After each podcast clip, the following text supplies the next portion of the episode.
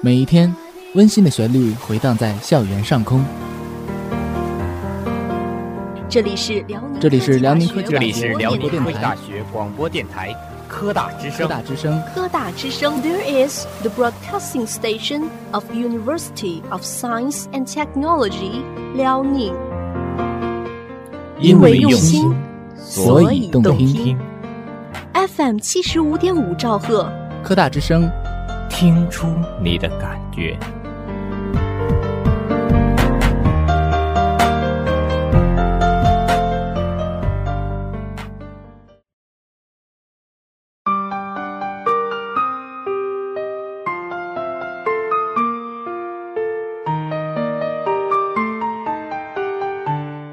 数千古风流人物，还看今朝科大人。大家好，这里是辽宁科技大学广播电台科大之声人物周刊的特别节目《星探》，我是本期星探王晨坤。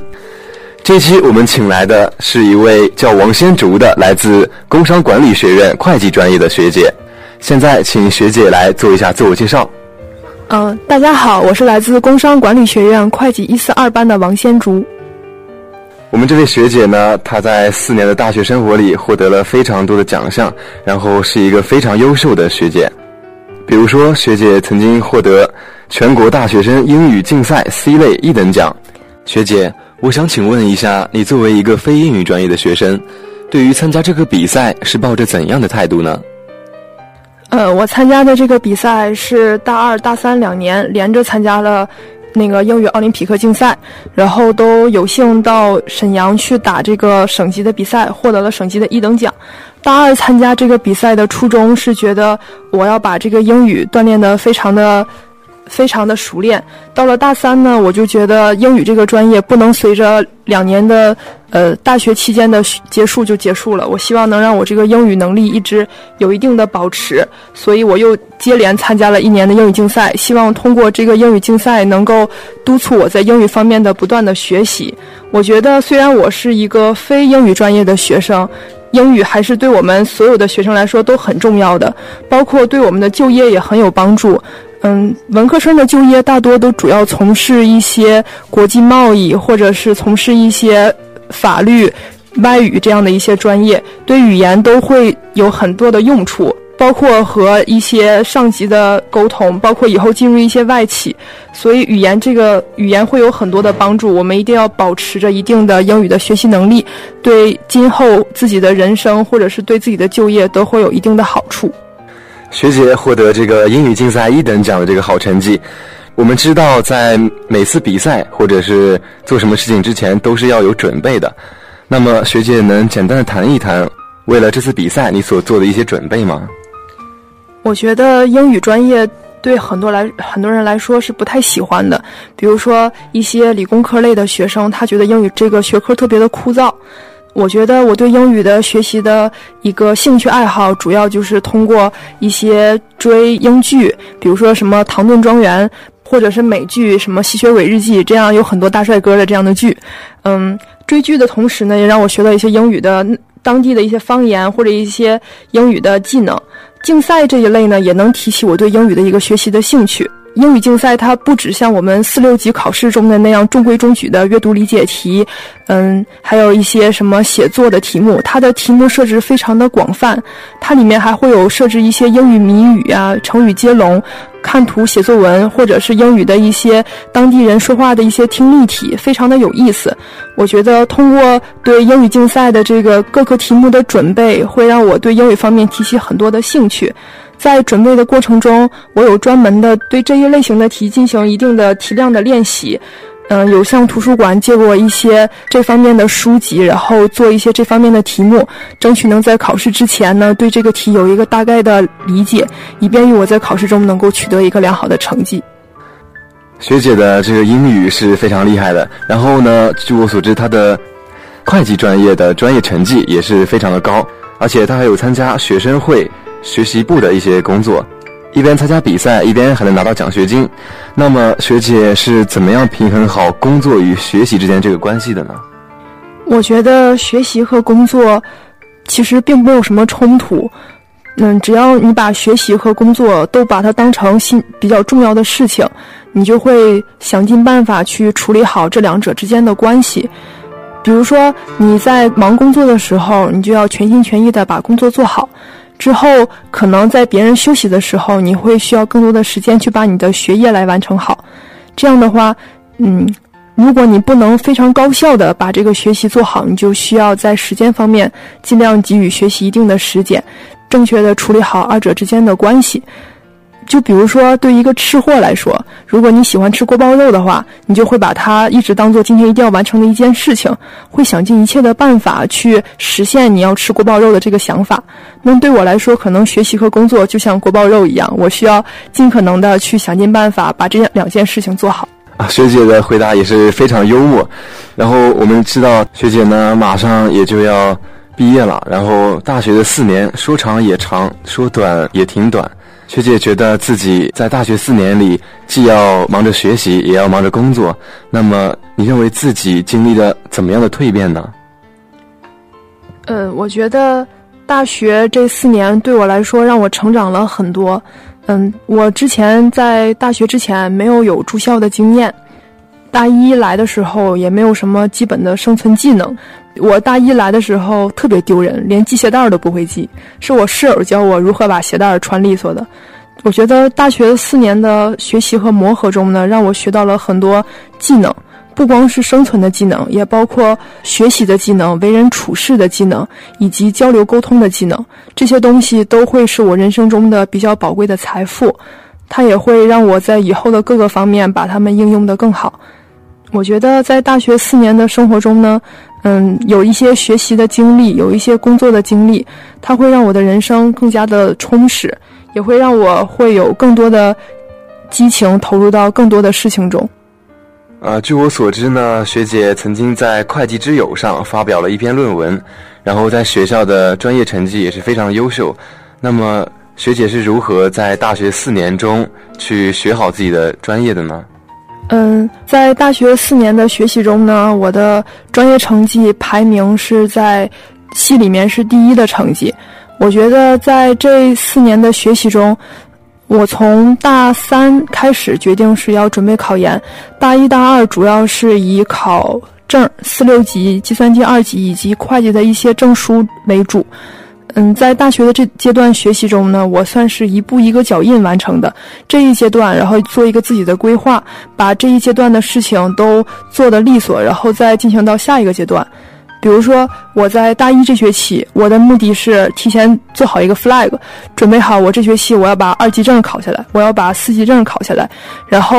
把自己的时间进行一个合理的分配，每天至少要拿出一个小时或者是两个小时来做一下这些英语题，或者是背一背计算机的这些代码。这样的话，有助于在考试之前不至于发现自己什么也不会，出现一部分的空白。嗯，没事儿多去图书馆，然后借阅一些这方面的书籍，进行一个进一步的学习。大一、大二把这些该考的一些证书考完之后，大三就。可以全身心的投入到考研的学习中。呃，在一八年的四月份，然后成功的被研究生学院录取。说到这个考研，我们知道大四的学生最后要不选择出去就业创业，更多的人呢也会选择考取研究生。学姐呢曾经获得过辽宁省创新春大学生创新创业大赛的银奖。学姐获得这样一个奖项，对以后的创业就业都是有自己的认识，然后也是有非常大的优势的。学姐却坚持去考取这个研究生，那么在考取研究生的过程中，有没有什么是让你动摇的，或者是你是如何坚持下来这个过程的呢？我觉得我虽然参加了这个创业大赛，然后在创业大赛的途中呢，也认识到了很多比我更加优秀的一些人才，从他们的身上，我发现自己的对知识的储备还存在着一定的欠缺。我考研究生也是希望能够把我的知识储备丰富起来，有更多的能力以及有一定的资金储蓄，然后可以更好的进行自己的一个创业一些项目。呃，在考研的阶段，我觉得考研最重要的就是一定要有一个坚定的决心。嗯，考研的过程中会有很多让我影响大家的因素，比如说室友签到了一个更好的公司。或者是嗯，这个室友保研了，那个室友被一些更好的录取了，他会让你觉得我到底有没有这个必要，我到底有没有意义去考这个研究生？我考完研究生会不会比他们更加的优秀？但是我觉得，如果你既然做出了这个决定，你就要为这个决定而努力。如果你半途而废了，你可能工作也没有找到更好的，研究生也没有考上，到头来一场空。所以，如果你既然做出了这个决心，我一定要考研，那我那就请大家一定要坚持自己的初心，让自己的这个理想变得更加的丰满，你才会有更多的努力和更多的激情投入到学习中。这样的话，你最后就可以收获到一个更优秀的天地。在考研、在学习、在工作的过程中，肯定是会经历到很多的困难，然后也会感觉到累。那么，有没有一句话是一直在激励着学姐的呢？嗯，考研的过程中会有很多让我对自己觉得没有信心的时候，比如说，当我做完真题或者是做完模拟题的时候，我会发现这个没有我预期对自己的那个期望那么高，我可能会很失落。这样，这个时候我就会想起我曾经看过的一部电影，叫《肖申克的救赎》里面的一句话，嗯，他是这样表述的：Remember, read, hope is a good thing, maybe the best of things, and good thing never dies。主要的大意就是跟我们说，做人一定要保持一种希望。当你有希望的时候，你就会有激情，你就会有更多的动力来完成这个你想要做的事情。做人要有希望，这句话呢，可以说是学姐一个座右铭了，是吗？嗯，是。然后学姐有没有什么想对我们这些学弟学妹们说的一些建议呢？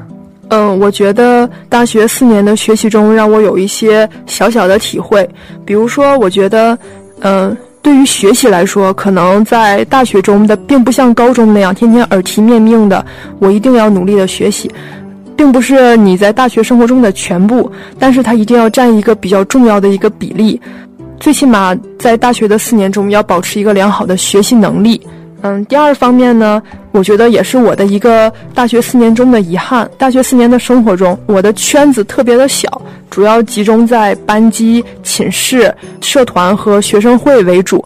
嗯，这样接触到的人就比较的少。这一类的人可能他会有很多的共性。我希望学弟学妹们能多接触到各个层级的人，能够学习到不同人身上不同的闪光点。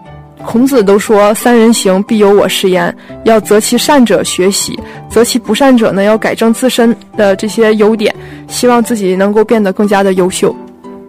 那么，在大学的生活中，有没有一个人是对学姐有很大的影响呢？我觉得大学的学习中对我影响比较大的，应该是我的班导生。她是在我大一刚来的时候认识的第一位学姐，她接待着我，把我带到了寝室，然后跟我介绍了一下大学的基本情况。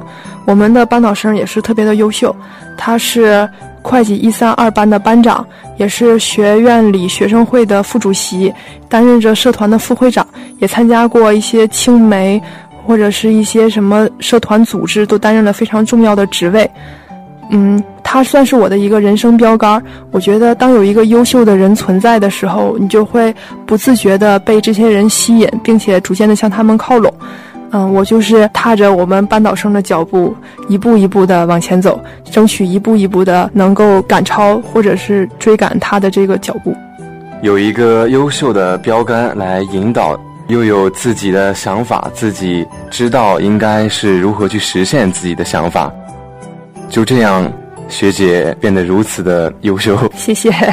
本期的节目呢，到这里就要结束了。感谢王先竹学姐来到我们的人物周刊做客。同时呢，我也感谢这位帅学弟对我的采访，也感谢大通社的全体成员对我的细心的一些指导。谢谢大家。我想，正是这样青春浮躁的心灵。点燃我们学姐的野心，激发她内在的潜力。